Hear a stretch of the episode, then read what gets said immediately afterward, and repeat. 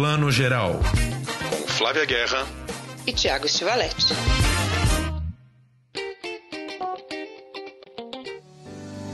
Abandonada por você. Tenho tentado te esquecer. Bom dia, boa tarde, boa noite para você que está escutando Plano Geral, o nosso podcast de cinema. Hoje abrindo com esse clássico da música de fossa, da dor de cotovelo, Abandonada, música linda de Fafá de Belém, letra de Michael Sullivan e Paulo Sérgio Vale. Fafá de Belém está cantando essa música no filme Música para Morrer de Amor, um filme delicioso de Rafael Gomes que está sendo lançado esta semana nos pay-per-view. É, vamos ter o Rafael Gomes conversando aqui com a gente daqui a pouco, falando um pouco sobre esse filme lindinho, histórias de amor urbanas, jovens sofrendo muito por amor na cidade de São Paulo. O podcast hoje está cheio de novidades. A gente tem também os 75 anos de Wim Wenders, o nosso grande cineasta alemão, que ganha uma retrospectiva muito legal na plataforma do Petra Belas Artes à la carte. E também vamos falar um pouco de Tilda Swinton, essa grande atriz britânica, ruiva, camaleônica, que já atuou atuou com mais de 30 diretores ao redor do mundo todo. Também está com um filme muito legal na mesma plataforma do Belas. Flávia Guerra, bom dia, boa tarde, boa noite. Bom dia, boa tarde, boa noite, Tiago Stivaletti. Semana animada mesmo, né? A gente já está com o calendário cada vez mais agitado. E eu começo com um destaque especialíssimo que a gente está esperando, ó, faz um tempo, desde que a pandemia parou tudo, que é o Festival Sesc Melhores Filmes. É um dos eventos mais queridos do calendário paulistano e brasileiro também, porque todo mundo espera, aguarda essa premiação todo ano e agora vai acontecer totalmente online tem sempre o lado bom da gente se adaptar aos novos tempos, que é poder levar todos esses filmes, os premiados, para o Brasil todo. Todos os anos são exibidos lá na sala do Cine Sesc, na Rua Augusta, em São Paulo, mas agora, nacionalmente, a gente vai poder assistir. E a cerimônia vai acontecer na próxima quarta-feira e a gente vai ter assim um, uma participação muito especial de nós mesmos, né, Tiago? A gente faz uma live, um esquenta um pouquinho antes da cerimônia, eu, Tiago Stivaletti e a diretora Viviane Ferreira comentando aí os filmes dessa safra desse ano, né? Como é que foi o cinema brasileiro nessa temporada e depois os vencedores vão ser conhecidos e aí quem vai apresentar é a atriz Karine Telles, que foi premiada com melhor atriz e melhor roteiro em 2019 com Benzinho, um filme que eu sou apaixonada. E aí, Thiago, tá animado esperando os melhores desse ano? Eu tô animado. Puxa, a grande perda, claro, é a gente não ter a sala do Cine Sesc maravilhosa que a gente adora, que é assim o nosso grande cineclube, né? A gente gosta de, de ver. Eu, inclusive, todo ano no Melhores, às vezes filmes que eu vi, eu gosto de rever só por causa da tela do Sesc. Esse ano, por exemplo, eu tava sonhando em ver o Coringa na tela do Cine Sesc que eu vi no Rio de Janeiro numa tela menor e queria ver numa tela maior. Vai ficar para a próxima, mas como você falou, agora a gente vai ter uma seleção de alguns filmes que vão passar já no próprio dia, né? Tradicionalmente na cerimônia de abertura, logo depois da cerimônia, tem um filme inédito brasileiro fazendo a abertura e esse ano vai ter Meu Nome é Bagdá, da Caro Alves de Souza, é, disponível aí na plataforma do Sesc em casa, apenas na quarta noite, como se fosse mesmo a sessão de abertura, mas disponível para muito mais pessoas, inclusive do Brasil inteiro. Isso já é um um grande ganho, né? Ah, um grande ganho. Meu nome é Bagdá, foi premiado esse ano na sessão Generation, que é dedicada aos filmes sobre os jovens, sobre a juventude do mundo. Foi uma sessão linda. Eu, tava, eu tive a sorte de estar presente no Festival de Berlim, cobrindo e participei. E esse prêmio não é pouca coisa, não, gente. Essa seleção é sempre muito forte. A gente tinha outros brasileiros lá também na, nessa seleção, como Alice Júnior, que também foi né, muito bem recebido e premiado. Mas eu estou muito feliz de ver isso que você falou, que a gente pode ver e ou rever filmaços aí. Olha, eu vou citar alguns aqui, gente. O polonês Guerra Fria, do Pavel Pavlikovsky, uma das fotografias mais lindas dos últimos tempos, prêmio de melhor diretor em Cannes. A gente vai ter Rainha de Copas. Esse filme, gente, é polêmico. Vai dar muito o que falar, filme dinamarquês fortíssimo. Foi indicado da Dinamarca ao Oscar esse ano de melhor filme estrangeiro, não entrou, mas depois a gente fala mais desse filme. O sueco Border, do Ali Abassi, que eu sou apaixonada. Tiago, eu sei que também gosta muito, que ganhou o prêmio principal da mostra Um Certo Olhar de Cannes no ano retrasado. E os nacionais, né, gente? Quem não viu Bacurau ainda, gratuito na plataforma, Greta, que é outro filme lindo também que passou por Berlim, Torre das Donzelas, da Suzana Lira, Divino Amor, enfim, é só entrar lá na plataforma, né, sescsp.org.br barra Cinema em Casa. Isso, fica ligado porque assim, cada filme vai ter uma disponibilidade diferente, né, tem filmes que vão ficar apenas por 24 horas, outros que os produtores liberaram para ficar mais tempo, mas realmente, eu acho que só esses três filmes, Guerra Fria, Rainha de Copas e Borders, estão entre os três melhores filmes estrangeiros do ano passado. Quem perdeu algum deles tem essa chance de ver gratuitamente. E lembrando então, canal do Cinesesc no YouTube, na quarta-feira, a partir de 7h30, eu, a Flávia Viviane lá, dando uma letra um pouco antes da sessão, e a, e a cerimônia, né? A, a, premiação com a Karine Teles começa às 8 horas. Vai ser uma cerimônia mais curta, um pouco mais rápida, mas para marcar aí, para não deixar de ter o festival, que todo ano tradicionalmente ocorre no mês de abril. Esse ano, por conta da, da pandemia, ficou para agosto, mas pouca gente sabe, é um dos festivais mais antigos do Brasil, né, Flá? Foi criado em 74 só para você ter uma ideia, a Mostra de São Paulo é de 76, 77, três anos depois. E, e, ou seja, está chegando aí a 46 edição, ou seja, bota tradição nisso. É isso aí. Uma coisa que eu gosto muito, a gente sempre, eu e o Thiago somos né, parceiros do Cinesesc, e a gente gosta sempre de lembrar que durante a ditadura militar, quando o festival foi criado, era uma das pouquíssimas experiências de votação democrática do Brasil. E isso é muito importante. Né? Até hoje o festival é assim: tem a votação do público, tem a votação da crítica, é tudo realmente democrático. E esse processo é sempre bom a gente ressaltar. É sempre bom a gente defender a democracia, seja no cinema, seja fora. Ainda mais nessa semana, eu vou fazer uma parte aqui muito dolorido, mas a gente não pode deixar de falar que é a nossa cinemateca aí em crise profunda, com todos os funcionários sendo demitidos depois dela ser assumida pela União. A gente vai falar mais disso, mas pensa só: a democracia é importante principalmente para a gente cuidar das nossas fundações culturais. E a Cinemateca é a nossa grande, né, o nosso templo, né, Tiago? Para a gente ela significa muito. É, apesar de toda a cobertura maravilhosa que a imprensa tem dado para esse desmonte da Cinemateca, o desmonte continua, né? Mas, enfim, tentaremos resistir de alguma maneira.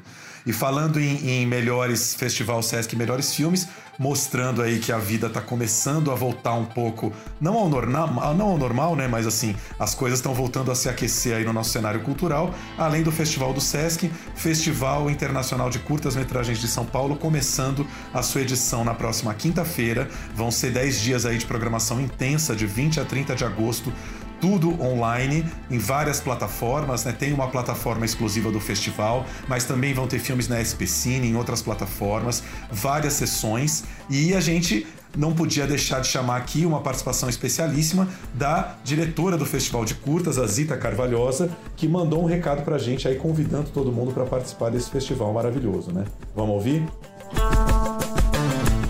Oi, Flávia. Oi, Tiago. A gente, enfim, teve esse grande desafio que foi pensar um festival online, um evento que já tem mais de 30 anos. Como é que a gente mantinha o espírito de festival e, ao mesmo tempo, fazia tudo online? A gente pensou Uh, fizemos uma parceria com uma plataforma, Ensaiei. Estamos exibindo filmes também em outras plataformas, na Tamanduá TV, na Specine Play e no Sesc Digital. Mas o corpo do festival está na Ensaiei TV, apresentando os filmes em sessões, dentro das nossas mostras de linha. Tem a mostra internacional, tem a mostra latina, tem os programas brasileiros, tem os programas especiais e os programas infantos juvenis. E a gente fez é, é, sessões mais curtas de 60 minutos e é, desenvolvemos temas para cortar um pouco essa ideia de ver filme a filme, para ver os filmes encadeados. E eu foi um desafio muito legal. A, a equipe da Quinofórum está trabalhando toda home office. A gente não se vê desde março e eu acho que o festival está bem apetitoso. Uh, para assistir. Um festival online também tem que ser um festival ao vivo, que permita encontros. Então, todas as nossas atividades paralelas são um pouco nesse sentido. A gente vai ter webinars, a gente tem um webinar das Novas Áfricas, que uh, comandado pela Claire Dial, que é uma crítica francesa. Um festival online também permite a gente puxar as pessoas mais para perto. A gente tem um seminário internacional feito junto com a USP, com três mesas bem bacanas. Temos uh, encontros uh, programados com realizadores. Toda noite tem um happy hour, né, para quem quiser estar uh, tá junto, né, fazer preparar seu drink e estar tá junto conversando sobre os filmes. E a estrutura do festival é a seguinte: todo dia a gente lança seis programas, né? Das mostras diferentes, três, seis sessões de cinema, que ficam disponíveis 24 horas. Então, to, toda noite, às 19 horas, a gente tem um lançamento de filmes que vão ficar disponíveis. Na quinta-feira, quer dizer, no, quase no final do festival, a gente vai abrir a plataforma como um todo, para todo mundo poder repescar os filmes que não viu. Mas a gente propõe que as pessoas assistam os filmes nas sessões que a gente está propondo e votem no final de cada filme. Eu acho que é um festival online e é um festival também que mantém o espírito um pouco do Curta aqui no Fórum de encontros, revelações e parcerias. Eu acho que essa é a, é a base do nosso festival. Eu acho legal ouvir a Zita falar e saber, perceber que o Kinofórum, aí o Festival de Curtas, vai ser a primeira grande experiência é, de festival online. A gente vai ter várias outras agora, começando nas próximas semanas, né? O Olhar de Cinema em Curitiba, vamos ter Gramado, vamos ter Cine Ceará, Mostra de São Paulo daqui a pouco, vão ser também essas experiências do, do festival online, dos filmes disponibilizados na internet e, e dessas, desses eventos todos que são muito importantes, esses grandes encontros acontecendo online, né, Flávia, pela primeira vez. É isso aí, a gente tem a Mostra Ecofalante já ocorrendo também, que vai até setembro, já já tem o Festival de Cinema Italiano, já teve o Festival de Cinema Francês, que é o Varilux, e mesmo internacionalmente, né, Tiago? Veneza vai acontecer presencialmente, Locarno vai ser é, praticamente online, um pouco um pouco ali presencial, mas quase tudo online mesmo, e Toronto, muita coisa online, inclusive para a imprensa. Então são jeitos que a gente está arranjando e como, e como a gente já aponta aqui, como disse Zita, Todos os festivais estão criando eventos, debates, encontros, lives, masterclasses para manter esse espírito de encontro que é um festival. Um festival não é só uma exibição de filmes online, porque para isso a gente tem as plataformas de streaming. Festivais são encontros, são aprendizados, né? Então levar isso para a plataforma digital é um desafio, mas acho que o pessoal está conseguindo. É, uma coisa que me chamou muito a atenção na programação do Kino Fórum esse ano é que eles deram nomes temáticos para cada sessão que são bem interessantes e, e, e, pelo menos eu achei que já dão uma vontade maior de ver os filmes. Então, só para ter uma ideia, tem sessões com os nomes, por exemplo, de Fantasmagoria da Violência, uh, Viajantes do Apocalipse, uh, Sociedades Esquisitas, Fabulações do Agora no Brasil, enfim, são temas que, que tentam alinhavar de alguma maneira os curtas daquela sessão e te convidam a tentar descobrir o que é esse tema. Achei bem interessante. E falando um pouquinho do trabalho que eu estou fazendo com eles agora, da, do Crítica Curta, também pela primeira vez a gente vai ter a chance de fazer com gente de vários estados, então fiquei bem feliz de ver que na seleção final dos 25 críticos que vão assistir a programação do festival, a gente tem não só gente de São Paulo, como acontecia nos outros anos, mas tem Rio, Minas, Brasília, Bahia, Rio Grande do Sul, Paraná. Então essa diversidade, mais uma vez, a gente vê que é o ganho do online, né? É, é o que a gente vem discutindo muito, né? É, a gente. O, a pandemia foi um catalisador desse processo que já estava ocorrendo, né, de programação online, não só nas estreias, gente, que passaram para ser online. Nessa né? semana a gente tem Mulan estreando nas plataformas, né, só na China que vai ser presencial, mas a gente tem a questão de ocupar esse espaço né, e discutir e trazer uma curadoria. A importância da curadoria, como você falou aí, para essas sessões, esses nomes, essas propostas, cada vez vai ficar mais importante, né, porque você já tem esse olhar, já tem um recorte que te ajuda a fazer esse filtro no meio desse, né, essa, essa pletora, adoro essa palavra, de filmes, né, online, né, que é um, que o mundo nos deu. Então, a gente tem que tirar o melhor dessa, desse limão aí que foi essa pandemia. Exatamente. Então, fique ligado aí, site do Festival de curtas, é, rede social, Instagram do Kinofórum, dando toda a programação e os lugares, os caminhos aí para você entrar nas plataformas e ver essas sessões de curtas todas gratuitas, todas abertas. A Zita fez um comentário muito interessante sobre isso, também sobre a oficina de curtas que o Tiago ministrou. Vamos ouvir um pouquinho para a gente arrematar esse pensamento aqui. Eu adoro escutar esse podcast porque são parceiros. O, quem escuta e quem fala é é todo mundo que batalha pelo audiovisual brasileiro, né? E envolvidos também com o Festival de Curtas, vocês dois, desde sempre, né? A gente tem esse ano o projeto do, do Crítica Curta, que o Tiago está uh, coordenando, né? Que a gente teve um monte de inscrição. Então, o online também permite a gente ampliar as atividades para o Brasil todo e, de uma certa maneira, fazer uma interlocução mais ampla. Vamos ver se dá certo. Eu acho que é um formato que veio para ficar. A gente provavelmente o ano que vem torce para fazer presencial e online. Vamos ver o que dá. Então, lembrando, a programação começa nesta quinta-feira. Entra nas redes sociais do Quinofórum, curta Quinofórum no Instagram para descobrir os caminhos, como entrar na plataforma. É só fazer um cadastro gratuito e assistir todas as sessões, não é isso? É isso aí. Festival que, como ela disse, a gente é envolvido desde sempre. Eu tenho muito orgulho, sou muito fã porque já participei da, da, comissão de seleção de muitas edições. Esse ano eu estou no júri da crítica também. E curtas são formatos que a gente. É um formato, né? O curto é um formato que a gente ama, é apaixonado, já falamos isso na última edição. Vida longa ou curta. É isso aí. Bom, vamos agora para as nossas dicas do streaming. Vim Vendors faz 75 anos e quem ganha o presente é a gente. A plataforma do Petra Belas Artes, no streaming, é, está disponibilizando aos poucos, ao longo das próximas semanas, nove filmes do grande diretor alemão. Já estão disponíveis Buena Vista Social Club e O Amigo Americano, um filme ainda da fase alemã do Vim. E depois ainda vão entrar Tóquio Ga, Tão Longe, Tão Perto, Identidades de Nós Mesmos, Paris, Texas, Asas do Desejo, Movimento em Falso e Alice nas Cidades. Flávia, você andou dando uma boa olhada aí nos filmes do Vim nos últimos dias, né? Ai, andei. Sou apaixonada pela cinematografia dele. Eu revi Buena Vista, eu abri a plataforma do Belas Artes falei, vamos dar uma olhadinha. Quando eu vi, tinha acabado de assistir, porque é um filme tão delicioso, tão emblemático.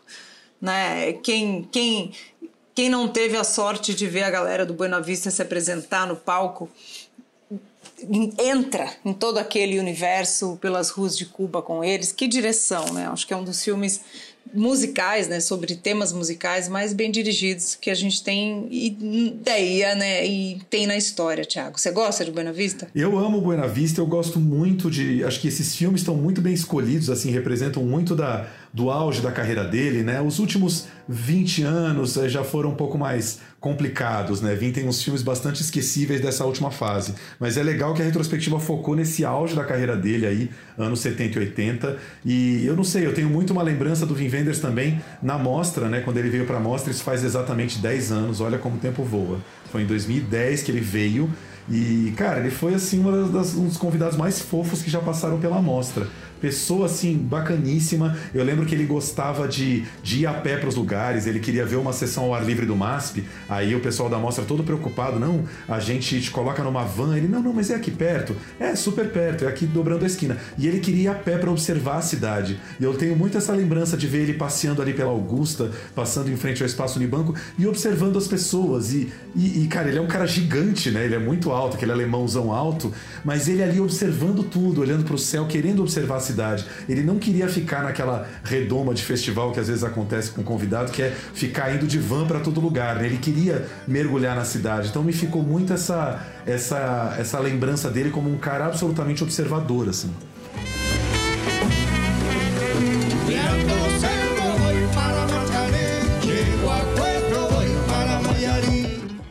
E é essa experiência da vida nas cidades que a gente se privou muito em São Paulo, porque é uma cidade que ficou demais voltada para os carros, e que o Vivenders como alemão e, né, e europeu valoriza muito e sabe que as, as, cidades são mais vivas quanto mais pessoas vivem a, a, cidade em si, né? Tanto que ele tem um filme Alice na cidade, né? Não à toa, as cidades, os cenários são personagens importantíssimos dos filmes dele, né? Asas do Desejo, que está aí na trilha, sem Berlim e sem Berlim, como ela é retratada no Asas do Desejo, o filme não seria nem metade do que é né? Exatamente. Você lembra, Fly, nem sei que ano foi isso, mas assim, é, teve alguma época que o Ademar é, reexibiu, reestreou o Asa do Desejo.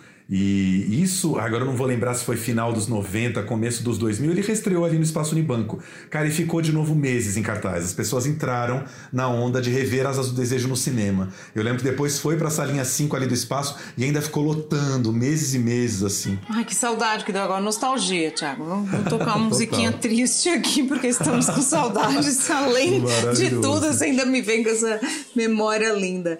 Eu, eu sou muito fã do Vem Vendas, gosto demais. Eu, eu falei aqui de cidades, esse filme não tá na seleção, mas eu lembro como esse filme me marcou, que é Um Céu sobre Lisboa, né?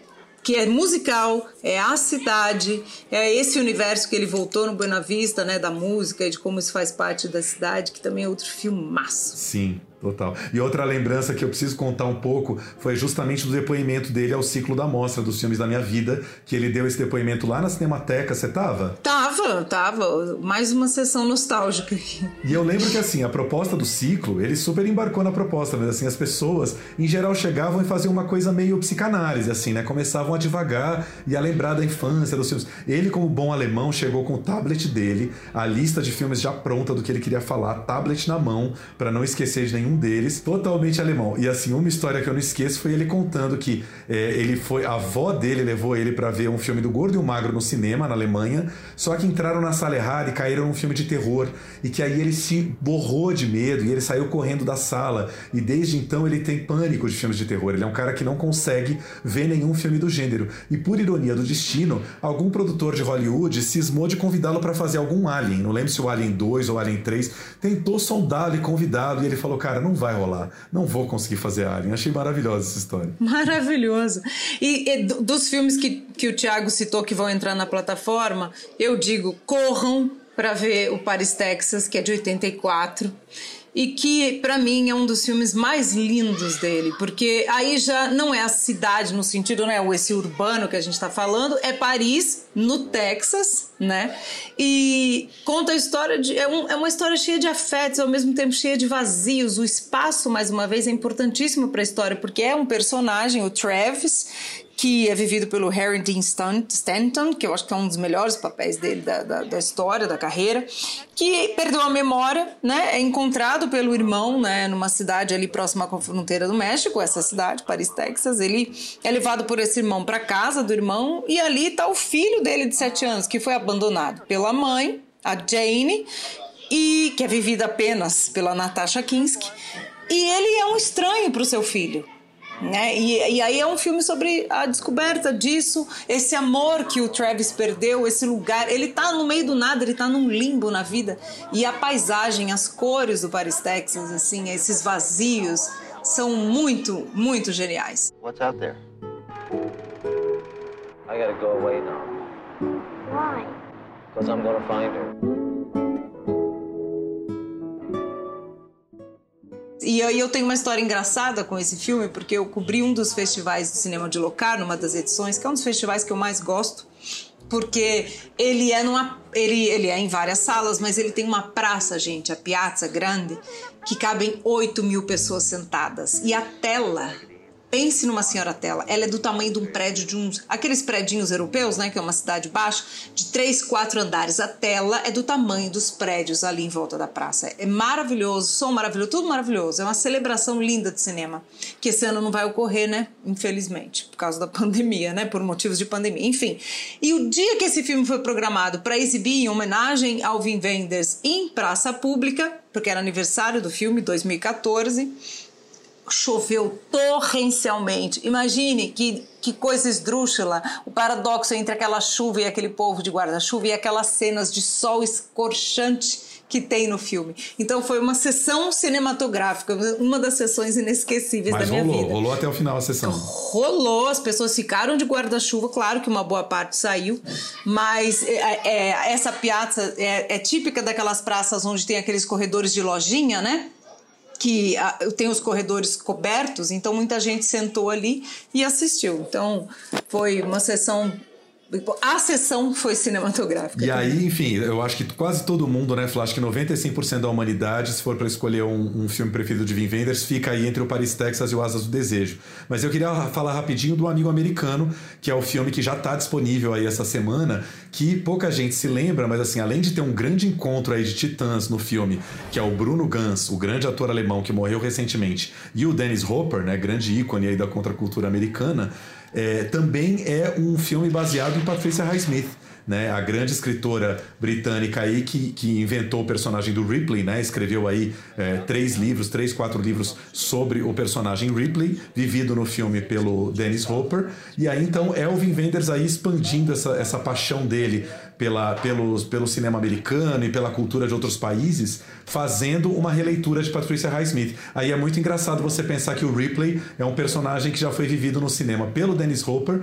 pelo Alain Delon no Sol por Testemunha e pelo Matt Damon no Talentoso Ripley, né? Olha que trio fazendo o mesmo personagem. E o amigo americano tem outra curiosidade que assim, o Vin Wenders já era tão bombado na época, tão prestigiado, que ele chamou uma penca de diretores fodíssimos para participar do filme como atores. Então tá lá o Nico Nicholas Ray, é, num papel é, enorme como um dos mentores aí do, do Dennis Hopper, ele tá lá com o seu indefectível tapa-olho, né? O Nicholas Ray parecia um pirata sempre com tapa-olho.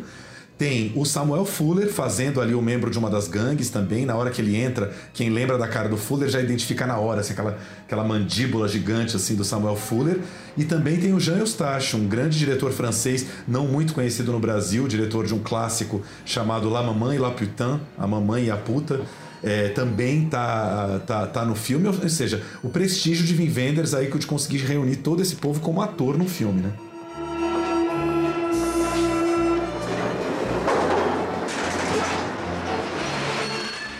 Isso é isso, porque o filme é dos anos 70, então 77 ele já tinha esse prestígio todo, né? 75 anos muito bem vividos, bem comemorados. Merecida essa homenagem do Belas Artes à la carte. Exatamente. E já que a gente está falando em Belas Artes, eu queria falar aqui sobre Caterine Matilda. Você sabe quem é Caterine Matilda? Quem é Caterine Matilda, Tiago? Caterine Matilda Swinton, ou simplesmente Tilda Swinton, que todo mundo conhece, essa grande atriz transnacional, multinacional, que faz de tudo, já filmou com 500 mil diretores o Belas Artes, desde a semana passada, é, colocou o primeiro filme de Tilda, Caravaggio, um filme do Derek Jarman, que era um diretor britânico bombadíssimo, prestigiadíssimo nos anos 80, que hoje está meio sumido, mas estreou Tilda Swinton aí em, em, em 86, esse filme no Belas Artes. Você deu uma olhadinha no filme, né, Flávio? Dei e até brinquei, né? Para mim é difícil ver esse filme sobre um dos maiores pintores italianos, né, da história, vividos, é, é, estrelado, né, realizado por britânicos. O Nigel Terry, o Nigel Terry, que faz o Caravaggio no filme, não tem nada a ver com o Caravaggio em si. E por que, que eu tô falando isso? Isso não é importante, né? Quando um personagem não precisa necessariamente parecer o real, mas Caravaggio fez muitos autorretratos. Então, autorretratos, né? Para mim parece muito é, um, uma pessoa diferente. Mas tudo bem, isso aqui é só uma, um apego meu ao, ao Caravaggio autorretratado. Mas eu acho que o filme é competente. Tilda tá uma menina jovem e jovem, né, muito, mas ela já tem aquele frescor, ela tem que eu acho que ela mantém até hoje, né? O olhar dela é muito expressivo. Acho que ela é uma das atrizes mais expressivas da, da geração dela e uma beleza completamente diferente, mas ao mesmo tempo sedutora. A gente não consegue tirar o olho da Tilda, não é, Tiago? Não nesse filme só, mas em todos. And, Michele, I must advise you that these slanders against my personal life must stop. Uh, that, of course, is heresy. Eu falei que o Derek Jarman anda um pouco sumido, é porque no caso ele morreu, Cláudia, tá? Ele morreu, por isso que eu tô agora, fui pesquisar agora. Ele morreu há 26 anos, é isso. Em 94, cara, ele morreu super jovem, 52 anos. Caramba, e ele tinha teve esse auge, né, dos anos 80 até a morte aí, alguns filmes que marcaram muito assim circuito alternativo, né? Além desse, ele fez Wittgenstein, fez Eduardo II, muitos filmes com a Tilda, fez pelo menos, eu contei aqui, deixa eu dar uma olhada, com a Tilda, ele fez nove trabalhos, né? Ela, ela nunca trabalhou tanto com o diretor quanto com o Derek Jarman. E olha que a Tilda, só para citar aqui, quem que ela já trabalhou nos últimos anos. Com Jim Jarmusch fez cinco filmes, o principal deles é o Amantes Eternos. Wes Anderson, quatro filmes. Irmãos Coen, dois filmes, até o Bong Joon-ho, né, o nosso querido coreano aí do Parasita, ela fez dois filmes com Bong Joon-ho, gente, Expresso do Amanhã e Okeia, né, Okeia que tá no Netflix, e nos dois filmes ela faz 500 papéis, ou seja, não é pouca coisa. Além desses, David Fincher, Luca Guadagnino, Lini Ramsey, Bellatar, húngaro, ela fez O Homem de Londres com Bellatar, Tim Roth, Danny Boyle, cara, ela, ela, ela trabalhou com todo mundo. É a nova Isabelle Huppert, Flávia? Olha, é e não é, né? A Tilda, o que eu gosto da Tilda é porque ela é única, né? Mas amamos Isabelle também. O que eu gosto muito da Tilda, pela essa lista que você deu, é que ela é muito versátil. Ela faz desde aqueles diretores, né, da cults, ultra, como Wes Anderson, ao Bong Joon-ho, que é pop, né? O, o Okja, ou, ou Kia, né? Mas eu acho que é Okja o nome do filme, a gente nunca sabe pronunciar exatamente. Ele é um filme para o público, para o grande público, né? Eu sempre tenho essa mão, né, autoral do Bong Joon-ho, mas é um filme de público e ao mesmo tempo ela faz, né, outras grandes obras. Tem um dos filmes dela que para mim eu acho que é meu preferido. Vamos até entrar nos preferidos aí. É o Precisamos falar sobre Kevin, da, da, da Lynn Ramsey, que eu acho que é uma porrada, em que ela faz uma figura que a gente não associa muito, mas é uma mãe, né? Mãe de um garoto psicopata. E esse filme é um filme de embrulhar o estômago, mas incrível experiência cinematográfica. E eu sei que você também é fã. Pois é, então, é, eu ia falar que escolher um preferido de Tilda Swinton é difícil. Eu acho que o meu também é esse filme, é até complicado, né? Escolher um filme entre tantos dela. Mas ela tá fantástica nesse filme. Achei um absurdo, uma injustiça ela não ter ganhado o prêmio de melhor atriz em Cannes nesse ano. Ela perdeu para Kirsten Dunst no Melancolia, que também tá ótima, mas assim, para mim não se compara o, o tamanho da composição, essa mãe carregada de culpa por ter parido um monstro, né? Um menino que é um, é um assassino, assim, ele tem uma mente de um assassino assassino, é um psicopata né, em sua própria natureza e a culpa que uma mãe carrega depois disso. Achei uma grande injustiça desse ano. E ao mesmo tempo, lembrando que ela também faz Crônicas de Nárnia, ela faz Doutor Estranho, ela faz Vingadores Ultimato. Gente, ela, ela é muito maravilhosa. Ela é, ela é. E tem um projeto em que ela participa como uma das produtoras. É, ele é pouco conhecido e difícil de achar mas atualmente ele está só para compra na, na, na, compra compra mesmo do, da mídia no, na Amazon que é, é Women Make Film. É uma série britânica sobre mulheres na direção. É, um, é uma série genial para quem quer saber mais sobre esse assunto e é narrado entre, por outras, por várias mulheres, mas a Tilda é a principal narradora, além de grande incentivadora mesmo do projeto. Então, assim, né? A gente tira o chapéu, ama, é fã mesmo da Matilda. Exatamente. E assim, só para dar uma ideia dos próximos voos da Tilda, ela está acabou de filmar com Pedro Almodóvar, né, um curta de 30 minutos aí, A Voz Humana, que é um texto para teatro conhecidíssimo do, do, poeta francês Jean Cocteau, né, vai estrear agora no Festival de Veneza. Tenho muita curiosidade de saber como que o A Voz Humana vai estrear por aqui, né, Flávia? Será que vai cair num streaming? Será que vai fazer uma dobradinha em cinema com algum outro filme? Queria muito saber. Eu também, mas eu espero que ele tenha pelo menos sessões em festivais de cinema, né, antes, né? A gente sempre esperava os filmes de Veneza, Cannes, Berlim, é, ganharem destaque na mostra e no Festival do Rio no segundo semestre. Estamos torcendo aqui e já já contamos como vão ser esses festivais esse ano. Exatamente. Aí ela também está em Memória, que é o próximo projeto do Apichapong Viracetaco, o grande cineasta tailandês que ganhou a Palma de Ouro aí com o Tio Bumi, né, que pode recordar suas vidas passadas. É, é um filme que até achei que ia estar na seleção de Cannes esse ano, na seleção anunciada lá, mas não, ainda está em pós-produção. Ela vai fazer a, a, a, voz da fada no Pinóquio, do Guilherme Del Toro, e também deve estar no próximo filme do George Miller, diretor do Mad Max. Não é pouca coisa, não. Não mesmo. Não para. Então, essas foram as nossas dicas. Esse, esse, essa edição, a gente trazendo aí várias dicas do Petra Belas Artes, que eu queria deixar meu elogio público aqui, que está uma plataforma belíssima e super econômica, né, gente? 10 reais por mês você tem acesso a vários filmes. Alguns deles são lançamentos, são pagos à parte, mas todo esse acervo que a gente está falando aqui, a retrospectiva do Wenders, tal, são filmes que estão disponibilizados dentro desse pacote de 10 reais. Vale muito a pena, né? Nada como uma bela curadoria. Parabéns para Belas Artes. Exatamente. Parabéns a toda a equipe aí.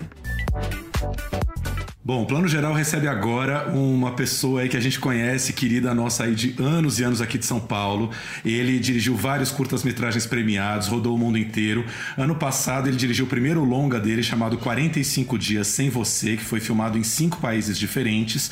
Também tem uma carreira longuíssima e ótima como diretor de teatro, já dirigiu montagens como Um Bonde Chamado Desejo, Gota d'Água Seco, Os Arqueólogos e a principal dela, Música para Cortar os Pulsos, que serviu serviu de base aí para o seu segundo longa-metragem, Música para Morrer de Amor, que está sendo exibido agora nos drive-ins e estreia nesta quinta-feira nos pay-per-views, é, NetNow, é, Oi TV, iTunes, todas as plataformas aí. Rafael Gomes, bem-vindo aí ao Plano Geral. Muito obrigado, um prazer enorme estar aqui falando com vocês. Bem-vindo, Rafa. Vamos falar de amor e de música, né? Um dos detalhes que eu acho que são mais deliciosos do seu filme é a trilha sonora, que casa muito bem, né? Conversa. Isso vem, claro, também da peça, do teatro, da montagem, mas no cinema eu acho que você fez isso de um jeito muito muito orgânico, né, para usar essa palavra um pouco batida, mas é verdade nesse caso. Conta um pouco como é que foi você conceber tanto essa essa transição dessa história para as telas e também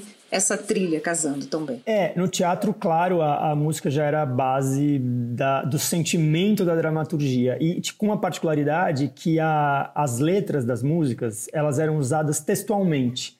Então, na linguagem do realismo teatral, os personagens, em alguns momentos, não todo o tempo, falavam uns com os outros usando frases de letras de música com essa autoconsciência, claro, eles sabiam que eles estavam citando, mas isso tinha ali um realismo, um jogo teatral. Impossível fazer isso no, num filme, claro, exceto em momentos muito específicos em que a, isso está sublinhado. Mas a vontade de que a música acontecesse, sendo o filme sobre isso também, né? Sobre as músicas como educação sentimental, sobre a gente cravar identidade e, e dar, dar contorno para nossa personalidade é, afetiva e romântica através das músicas e outras obras. Então, sendo o filme sobre isso também, a vontade que a música tivesse no filme corporificada de outro jeito, que não só na trilha sonora, era muito grande e era muito central também na, digamos assim, na concepção narrativa. E aí, para isso, é, a gente tinha um diretor musical que é o Marcos Preto, e ele foi também uma, uma a pessoa que deu essa ideia, que eu acho muito. É, acabou se tornando de novo muito central no filme, da presença da música visualmente, fisicamente. Então, a participação especial de todos os músicos que estão que aparecem ali no filme, né, meio umas surpresinhas que acontecem ali, alguns sendo mais eles mesmos, outros menos eles mesmos. É um conceito não sei se falando assim dá para entender, mas quem viu o filme acho que vai entender o que eu quero dizer. E, e aí o Marcos deu essa ideia desses músicos estarem presentes também dessa forma e também graças aos, ao conhecimento e aos contatos e à rede de, de contatos do Marcos é, no mundo musical, digamos assim, a gente é, fez esse convite para que esses músicos muito gentil e efetivamente participassem da trilha. Isso falando de quem aparece ali. E aí, claro, existe a construção do tecido sonoro das outras 35 músicas que tocam ao longo do filme e que aí é um grande jogo de tentativa e erro e quebra-cabeça, assim, né, para achar as que melhor traduzem. Algumas, claro, a gente já filmou é, concebendo o que seria aquela trilha, mas outras tantas não, né? Aí aquela aquela matemática de trilha sonora mesmo, de edição, de achar o som perfeito para acompanhar aquela imagem. Tá, vamos só lembrar aqui, até para dar mais vontade do pessoal ver o filme. Teu filme tem aí Milton Nascimento, Fafá de Belém, Maria Gadu, Tim Bernardes, gente pra caramba. Deu um frio na barriga assim de dirigir algum deles? Deu muito, deu muito frio na barriga. Até porque a gente mistura situações em que a coisa era dirigível e, e que não era. A participação do Milton Nascimento, é, por exemplo, eu é um spoiler e não é, porque até tá no trailer, é uma invasão de palco do show do Milton no Festival Koala, que era assim, o que acontecesse, aconteceu. Num, numa, é claro que o Milton sabia, mas assim, a plateia não, a, enfim, a gente estava preparado para o que pudesse sair dali. E outros, claro, tipo a Fafá de Belém, por exemplo, que canta num karaokê no filme, é, foi tudo muito mais preparado e orquestrado. Mas deu um frio na barriga gigantesco. Essas pessoas, é, é isso, acho que é, quando os, os ídolos se tornam seus aliados, é, é sempre maravilhoso e sempre inusitado no sentido de dizer não é fácil se acostumar e que bom porque a, a, o maravilhamento com isso se renova, né? Eu acho. O Rafa, deixa eu perguntar uma coisa. vamos contar um pouquinho a história aqui que a gente não falou ainda, né? O Ricardo é muito amigo, melhor amigo da Isabela, só que Ricardo é um rapaz muito dado a amores platônicos, se apaixona por todo mundo, até que entra o Felipe, um novo estagiário no escritório dele, e ele acaba se apaixonando por esse rapaz, ainda sem ter muita certeza, né, de onde vai a sexualidade do Felipe. É, pergunta inevitável quando eu vi o filme, assim, você se identifica muito com o Ricardo? Tem muito de você no Ricardo? Você já foi um jovem muito platônico? Ah, nem que eu quisesse mentir que não, eu ia conseguir, né? Porque aí eu faço depois o Ricardo no filme sendo o autor da peça Música para Cortar os Pulsos, que na verdade é a que deu origem ao filme, então a gente dá essa cambalhota metalinguística e é uma peça que, bom, obviamente eu que escrevi. Então, assim, eu acho que sim. Eu não, eu não acho que eu sou o Ricardo hoje, é, mesmo. E, inclusive, essa é uma das coisas é, curiosas de fazer o filme dez anos depois de ter feito a peça, assim, é olhar para um monte de coisa e dizer, hum, nossa, era isso aqui que eu sentia que eu, quando eu tinha 26 anos, e, e era, era mesmo. Eu quero partilhar, quero partilhar a vida boa com você. Certas pessoas jamais teriam se apaixonado se não tivessem ouvido falar do amor. Oi, todo mundo já conheceu o novo estagiário. Não tenho culpa, sou fraco demais para pessoas apaixonantes. E, e, também um pouco como atualizar isso e como, na verdade, se manter a, também na essência do, dessa juventude. Mas acho que assim, um pouco quando eu escrevi a peça, não só o Ricardo, eu acho que o Ricardo é, não, não, é uma, não é uma, não é tão simples assim, né? Dizer, ah, o personagem é um alter ego e pronto, aquilo ali é um retrato de mim. E nem é também tão egóico assim. O Ricardo é um, é um e não só o Ricardo, acho que todo, todos os três personagens principais são uma colagem de um monte de coisa muito verdadeira que eu vivia em mim e indiretamente, que eu via nos meus amigos, assim nos próprios atores. Quer dizer, a Mayara Constantino e o Vitor Mendes, que fazem o Ricardo e a Isabela, estão nessa história desde, desde 2010. Eles estrearam essa peça com, comigo. Então, assim, é só um exemplo assim, de, de pessoas que também contribuem muito para essa concepção psicológica e de, claro, de, de ação dramática mesmo, de como o roteiro se desenvolve dentro desses personagens. Mas eu acho que tudo é muito colado na vida observada e vivida, assim. Isso sim. Sigo apenas porque eu gosto Isabela! de cantar. Isabela, eu te amo! Eu sei que a gente acabou de se conhecer, mas olha, eu sinto que você é o amor da minha vida. E, é, e, o que é interessante é que, como você disse, né, é tem um pouco de você, acho que em todos os personagens. E o Felipe, né, que é o personagem do Caio Horowitz, também tem um amor muito platônico pela Isabela, né, que é a Maiara Constantino. Eu acho que nesse esse é um recorte muito interessante de como a gente vivencia o amor na juventude mesmo, né? Essa, essas grandes descobertas não são necessariamente os primeiros amores, mas são é, um, quase uma, um primeiro amor mais maduro, esse grande processo para amadurecer que o filme traz, né? Ah, não sei se você concorda com isso, mas eu sinto muito isso. Assim, eles são muito jovens, mas estão ainda estão amadurecendo esses amores, né? Completamente. Eu acho que assim, o, o é engraçado que quando eu, quando eu fiz a peça, a gente escreveu a peça e encenou, a ideia era, era retratar isso, os, os, esse, esse, lugar entre os 20 e os 30 anos. E a peça fez muito sucesso com adolescentes também, a partir dos 15 e 16. Ela não foi concebida como uma peça para adolescentes, mas fez sucesso. E também ressoou muito num público que tinha mais de 30. E aí eu sinto que é porque, na verdade, no fundo, ela é sobre a adolescência dos sentimentos sabe assim, sobre ter um coração juvenil em qualquer idade, que eu acho que é uma frase que eu também uso bastante. Mas enfim, falando dessa adolescência dos sentimentos, que eu acho que é isso, quando você é adolescente, naturalmente, mas é, existe uma pós-adolescência onde a gente é, amadurece ou tem que amadurecer em uma série de aspectos práticos da vida, porque você sai da faculdade, porque você tem que ter, ter um trabalho, porque você vai ter uma casa, vai ter que, enfim, assumir um monte de responsabilidades sociais e, e, e como indivíduo, mas que sentimentalmente, é, isso, claro, cada um, cada um, cada um, mas eu quero dizer, é, parte de nós sentimentalmente ainda está um pouco adolescente, assim, nesse sentido mais estereotipado da adolescência, mas que é verdadeiro. Os clichês existem porque eles são verdade.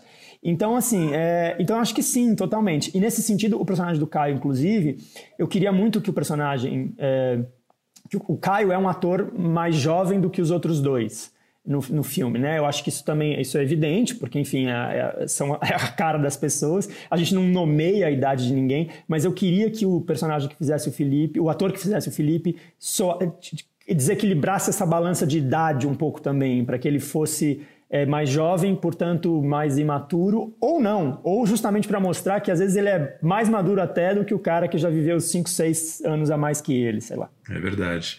É, é engraçado, Rafa, que o, o teu filme, acho que foi a segunda coisa que eu vi durante a quarentena que me deixou mais leve, assim, por falar exclusivamente de amor. A primeira foi a, a série do Jorge Furtado lá, o, o Todas as Mulheres do Mundo, na Globoplay, que foi logo no começo da quarentena e foi lindo ver aquele, assim, uma explosão de afeto, não sei se você teve a oportunidade de ver. E depois o teu filme de falar, pô, tá falando aqui de amor e, e tem uma frase que eu acho que é do Ricardo, que me marcou muito, que me, me, trouxe muito essa ideia do, do platonismo. Alguma hora que eles falam assim, mas existe isso, uma pessoa admirar a outra, mas não ter vontade de, de se envolver de verdade com ela? Alguma coisa assim, né? E que para mim é uma questão muito, muito premente e muito verdadeira, sim, né? Existe essa admiração que não chega no sexual e que acaba sendo a relação entre dois deles ali, né? E que acaba sendo fonte de sofrimento pro, pro outro. Acho que isso está muito bem colocado no filme, é uma, uma situação muito real nossa. Assim. É, eu, eu vi a série do Jorge, eu vi dois episódios, os dois primeiros, e não é por, por não ter gostado, não. Eu adorei, na verdade, mas aquelas coisas de quarentena acabaram cruzando outras coisas na frente, eu ainda não terminei. Mas eu fico muito feliz, assim, de, de saber disso de você e de ouvir isso, porque eu acho que o filme é isso mesmo, ele tem essa, esse alvo, ele tem esse lugar, sabe? É, é, é eu acho uma coisa que eu é, tenho aprendido, assim, fazendo é, filmes que, que, que eu, eu, passei muito tempo fazendo peça, né? Como vocês mesmos falaram. E daí agora eu meio fiz essa volta para o cinema porque eu me formei em cinema, então a minha origem de profissão é, é, audiovisual. Mas é que os filmes vão, né? sem você, eles vão. Eles vão, eles vão muito longe, eles vão para onde quiser que eles, que eles vão, eles vão.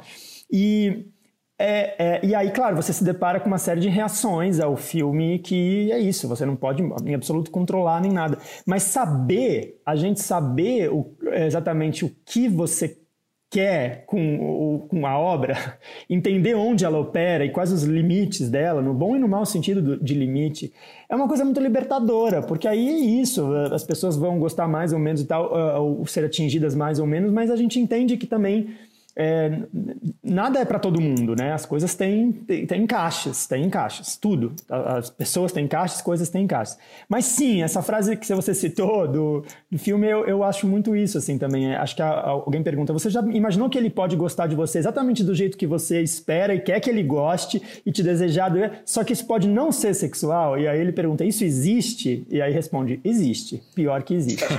Então eu Pior que existe. Pior que existe, é isso, porque a gente... É, isso, a gente tende a projetar o nosso desejo, né? Então, Ricardo quer que seja uma paixão romântico-amorosa e sexual, completa, tudo. E de repente, não, o cara te ama mesmo, desse jeito mesmo que você sente, com essa, com essa conexão, com essa integridade, com esse afeto, com essa explosão. Mas mas não é, mas o tesão passa ao largo disso, é outra coisa. Ou, ou justamente o te, freudianamente falando, ou o tesão reprimido ou não reprimido se, se revela dessa maneira, é, não vai ser fazendo sexo de fato, entende? Enfim. Acho que aí é uma longa conversa. E quando um não quer, dois não brigam nem se amam, né? É. pois é. Ou se amam de outra forma. De outra maneira, e, exatamente. E eu, e eu já, já comentei durante a semana aqui sobre o filme com outras pessoas, enfim, e eu sinto muito. Quando eu assisti ao filme, eu já senti isso, e agora também que é um filme que fala disso, né, dos afetos, da importância dessa descoberta, dessa vivência. E a gente está nesse momento aqui todos, né, na quarentena. Mesmo quem é casado, né, ou vive com seus cônjuges, tá com carência de amigos, né, também. Tá todo mundo carente de alguma forma. Então o filme ele chega pra gente também com esse carinho né, cinematográfico e você já andou comentando que a decisão de lançar o filme nessa época também, diretamente no streaming, também na tela grande, mas só nos drive-ins, passa por isso também, né? Comenta um pouquinho isso com a gente, Rafa. Passou muito por isso, assim, de fato. Assim, bom, mil, mil questões. O filme ia ser lançado em junho, né? É, a gente tinha todo um planejamento, era semana do Dia dos Namorados e semana do, da parada do orgulho LGBTQIA+, na mesma semana. Nossa, é a data perfeita, o filme vai nesses dois E aí tudo, como tudo, e no fim o lançamento de um filme é o menor dos problemas, caiu por terra. É, mas enfim, obviamente para nós é um problema central, né? A era tornou-se uma questão. E aí a gente ficou nessa elucubração que eu acho que todo mundo tá de dizer, e aí, vai voltar? Quando voltar, como vai ser? Essa fila de lançamento, esses blockbusters, cadê Mulan? De repente Mulan tá direto no Disney+, é, cadê o filme do Nolan? Enfim, e que espaço vai ter na sala? Salas, que já não tinha muito, que já é um filme independente, etc. Em suma, e aí a gente falou, gente, duas coisas aqui, hein, prementes para nós. Primeiro, esse vácuo de novidade, pouquíssimos filmes sendo lançados, filmes inéditos sendo lançados, né? Um ou outro direto no VOD, mas brasileiros eh, pouquíssimos. Acho que teve o Macabro no, nos drive-ins algumas semanas, né? Mas são poucos, ainda assim muito poucos. Então, um pouco entrar. É, assunto não falta na, na quarentena das pessoas, nas lives, nas coisas, mas lançamento de filmes inéditos, eh, digamos que tinha um espaço aqui para preencher.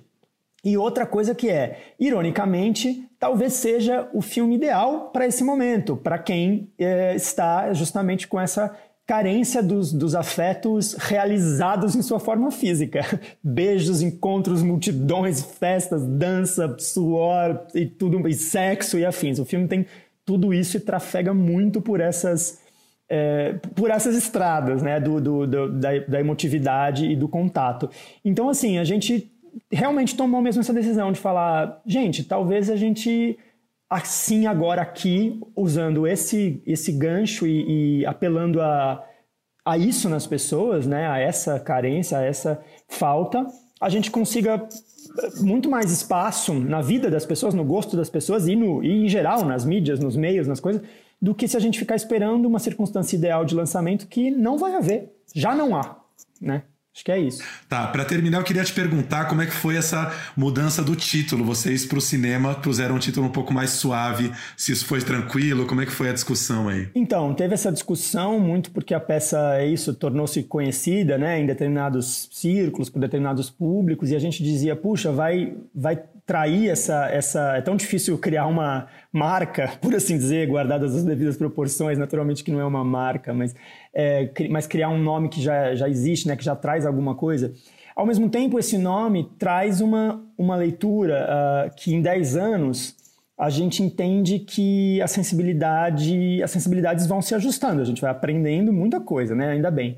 E aí, assim, a gente achou que o para, para cortar os pulsos, ainda mais porque tinha esse para, não era nem de, música de cortar os pulsos, tinha um para. Então, essa preposição também, ela poderia é, condicionar uma leitura que a gente não queria nem passar perto, assim, de dizer, né? Falando muito literalmente, suicídio, é, a taxa de suicídio entre jovens é uma coisa alarmante e crescente. Então, que a gente estivesse fazendo um filme que é o contrário disso, assim, que é, é mais, eu, eu quero crer, que é sobre a vida, celebrar os encontros, a vida, os, os, as explosões afetivas a gente nomear esse filme, que o nome, que é a primeira coisa que chega de um filme em geral, as pessoas, que o nome trouxesse essa conotação tão possivelmente negativa, além de poder ser um gatilho, de fato, isso foi mais forte do que manter a tal da marca, sabe? A gente diz, ah, a gente vai comunicar que o filme mudou de nome, a gente vai manter o música no nome, as redes sociais do, do, do, do filme, que eram da peça, que já existiam as pessoas agregadas ali, mudam de nome e isso já é natural, quem tá ali já entendeu. Então teve, foi isso, a decisão passou por aí. É, no sentido de expansão também, de, num, de o filme poder chegar né, com um nome mais convidativo para mais gente que não conhecia e de é, não ferir qualquer sensibilidade. Eu estava pensando aqui, quando você estreou a peça 10 anos atrás, nem se falava em gatilho, né? Isso é uma expressão mais nova. Exatamente, exatamente isso. Assim, quer dizer, tanta coisa a gente aprendeu em como, é, né, como falar e como se posicionar em relação a coisas, ideias e conceitos em 10 anos, e justamente o termo gatilho a gente sequer usava. E para terminar, ele é um estilo de filme que eu particularmente gosto muito, que são filmes urbanos, esses amores urbanos, jovens, mas que falam muito da vida nas grandes cidades. São Paulo é uma personagem né, no filme. Gosto demais de filmes de cidades. Por acaso é São Paulo, mas poderia ser outra.